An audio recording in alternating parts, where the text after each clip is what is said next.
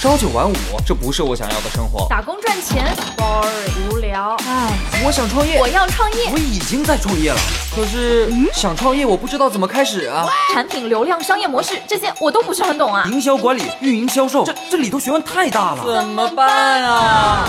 想创业不懂项目挑选，想经商不知商业技巧。乐客独角兽创业导师崔磊，商业小纸条苏南为您一一解答，一一解答。欢迎进入今天的创业找崔磊。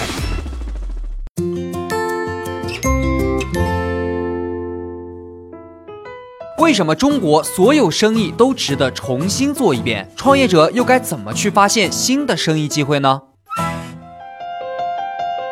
有请崔磊，有请崔磊。最近两年呢，有不少创业者都在抱怨啊，现在生意太不好做了，我们所在的行业赚钱太难了。比如说卖鞋的人会抱怨，鞋子市场都过剩了，市场容量有限，这个市场没啥希望了。你看，连人家百丽都卖不动了，达芙妮都关店了，富贵鸟都破产了。再比如说开烘焙店的人也会说啊，一个几块钱、十几块钱的蛋糕根本没啥利润，周边还开了那么多家一样的店，这日子还过不过了？那真的是这样吗？传统生意真的不好做了吗？当然不是。我们来看卖杯子是个传统生意吧？淘宝上九块九包邮的杯子一抓一大把，但是有人就用心打磨产品，发现和解决消费者没有被满足的需求，并且呢凭借设计把杯子做出了高颜值，一款定价两百块钱的杯子引起了大家疯狂的抢购。这就是洛可可设计的五十五度杯。几年前，洛可可的创始人贾伟跟两个女儿一块躺在沙发上看电视，不到两岁的小女儿口渴了要喝水。啊，那贾伟就赶紧到厨房倒了一杯刚刚烧好的开水，因为怕烫到孩子，就特地放在了桌子中间。但是谁也没想到啊，杯子上有一个绳子，不懂事的小女儿跳起来够水，结果拉到了绳子，一杯开水全部洒到了女儿脸上。当时贾伟都吓傻了。他赶紧把女儿抱在自己的怀里，然后送到医院去。看到躺在病床上非常痛苦的女儿，贾伟就特别自责。哎，你说他自己是一个专门设计各种神器的设计师，小时候呢也被开水烫过，怎么就没想过设计一个能解决孩子安全问题的杯子呢？哎，看市场上卖的都是保温杯，但是为什么不能做一个降温杯呢？这样就能解决孩子被烫伤的问题了呗。而且中国人喜欢喝温水，夏天倒杯开水要等好长时间才能喝上，这也是一个没有被满足的需求点啊。于是他就带着团队做出了一款五十五度杯，开水倒进去，摇十下就变成了温水。这个杯子推到市场上非常受欢迎，而且不只是儿童需要，老年人早晚喝温水吃药也需要，就连女生生理期也需要这么一个神器喝水杯。比如啊，有些女生想让自己的男朋友这个送这个流行的杯子就给自己，他怎么说呢？你送我一个杯子，我暖你一辈子。这句话都成了广告流行语了。你看，杯子变成了暖男神器了。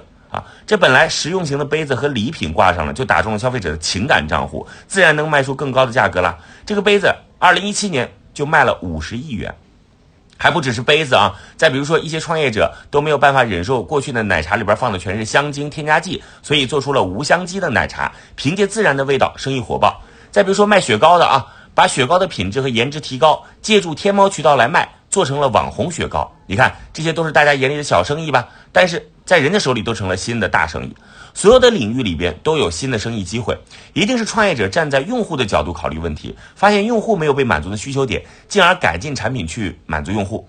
另外呢，创业者应该从单纯满足用户的功能需求，转向满足用户精神层面的需求，因为产品出现过剩以后，消费者会更加追求精神层面的需求，消费就变成了一种自我表达。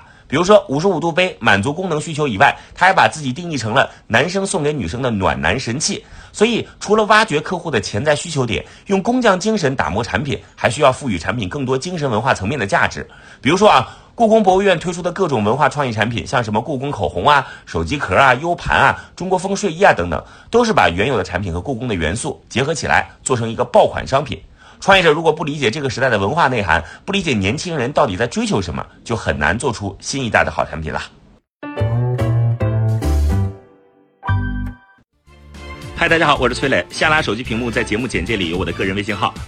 朋友圈我会分享创业思考、商业观察，以及和支付宝、抖音等巨头合作的创业好项目，欢迎您来交流。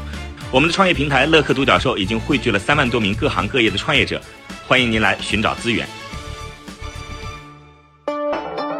有请商业小纸条，请商业小纸条。崔老师谈到了所有的传统生意都值得重新去做一遍，我这边来说一说更具体的一些方法和案例。跟各位一起找一些角度展开思考。首先是转换生意的场景，我们看过去的爆米花可能只是在电影院的场景当中去售卖，那么现在呢，超市也可以买到。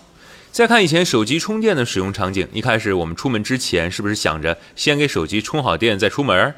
这个时候呢，便携式充电宝出现了，我们带个充电宝在身上，随时可以充电。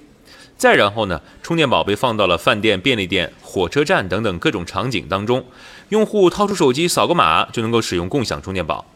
再比如，以前的便利店是开在路边街边的，现在直接开进了办公室里。过去咱们喝咖啡是在咖啡厅坐下来和朋友边喝边唠，现在呢，像瑞幸把咖啡直接送到你的办公室里。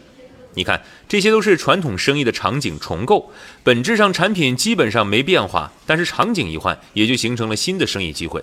所以试试看，把你的商业场景变一变，有可能发生一个新的生意。其次，叫抓住平台红利。用户的注意力在哪里，你的渠道就应该在哪里。举个例子，曲奇饼干算是传统生意吧，但是有家网红曲奇就把传统的曲奇饼做出了高颜值，而且还准确抓住了几次平台红利的机会。比如社交电商正火的时候，他把重复购买超过三次以上的忠实顾客发展成为自己的微信分销商，让产品通过熟人社交获得快速传播。再比如。内容电商刚起来，他找到很多拥有大量粉丝的头部的微信公众号，低成本投放大量的产品软文，单个微信公众号一年卖货五百万。你看，这就叫抓住了平台的红利期。我们看今年上市的三只松鼠、小熊电器等，一个是做传统坚果生意的，一个是做传统的小家电生意，但是他们都抓住了淘宝、天猫的红利，从而快速崛起。所以生意还是那个生意，但是你得利用渠道红利的变化，不断改变自己的商业模式，就可能把旧生意做成新商机。最后来说一说，要善于利用新技术改造产品，改进你的商业模式。我们看周黑鸭，它为什么能够从一个区域品牌实现全国性的扩张？有一项技术不能忽视，那就是保鲜的锁鲜装技术。原理呢，就是二氧化碳和氮气的混合气体去替换包装盒里的空气，让包装盒里的氧气浓度含量降到最低，保证食品的新鲜，因为食物就不氧化了嘛。如果没有这个所谓的锁鲜技术，周黑鸭根本没有办法实现区域性的扩张。再比如，这两年很多餐饮企业能够上市，一个重要的原因是他们采用了信息化系统去改造传统的餐厅，比如像支付宝的点餐系统，这不但可以提高效率，还能让餐厅的财务数据有据可查，改变了以前现金支付和人工点单，造成餐饮行业账目和经营不清晰的状况。只有账目清晰、有据可查，才符合上市的基本条件嘛。所以，一个关键技术的出现，有时候对于行业的推动是巨大的。创业者应该要多关注新技术的变化，看看你所在的细分领域当中到底有没有新的技术能让你的生意进化升级。总结，今天中国依然是遍地机会，各种新旧思维、新旧技术平台的转换会带来全新的各种各样的商业机会。创业者不妨从三个角度来思考你的生意能否做出一些新的花样：第一，转换你的生意场景；第二，抓住平台红利，关注现在用户注意力所在之处。第三，关注新技术在你所处行业的应用。如果你比竞争对手先发现了技术升级的机会，你就可能把旧的生意做出新的花样，从而甩开竞争对手。在任何时代都存在机会，就看创业者愿不愿意去改变和创新。我曾经呢跟很多创业者沟通过，发现创业者最大的痛点就是缺少资源、缺少链接。于是呢，我们创立了创业者社群“乐客独角兽”，现在啊已经有三万多人了。有人在这找到了创业机会，找到了客户、渠道商、投资人。